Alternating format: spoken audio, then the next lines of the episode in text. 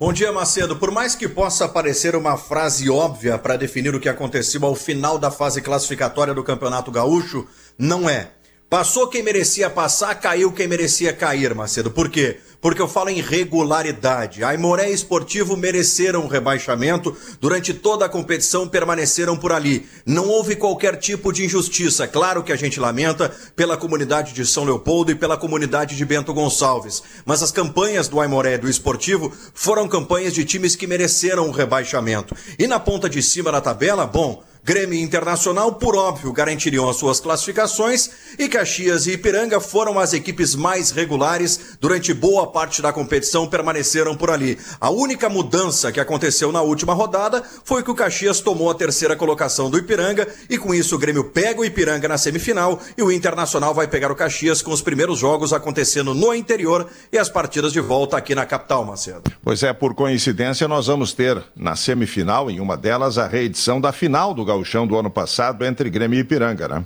Exatamente. Aliás, sobre o Ipiranga. A campanha do Ipiranga, ela não é semelhante à campanha do ano passado, que colocou o time na final do Campeonato Gaúcho. Houve aí uma queda do Ipiranga, o time em algum momento oscilou. É um time que também está envolvido na Copa do Brasil. Não à toa, quarta-feira, tem jogo contra o Bragantino. Mas ainda assim, Macedo confirmou como um dos favoritos do interior e garantiu a sua classificação.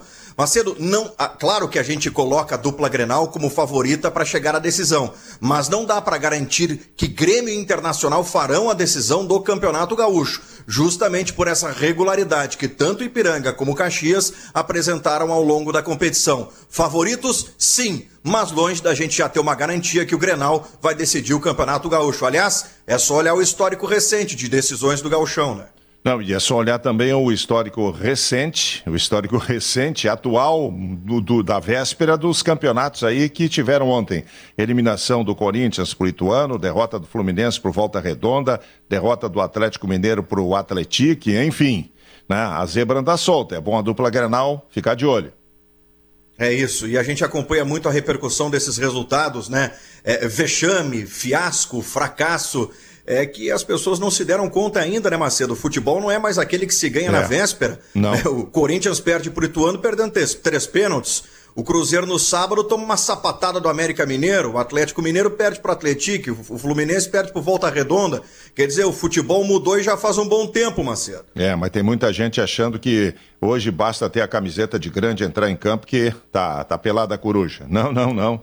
Hoje tem que jogar, tem que se impor, porque só tradição só camisa não ganha jogo. Não, não. Longe disso. Valeu, Gamba. Aquele abraço. Abração, Macedo.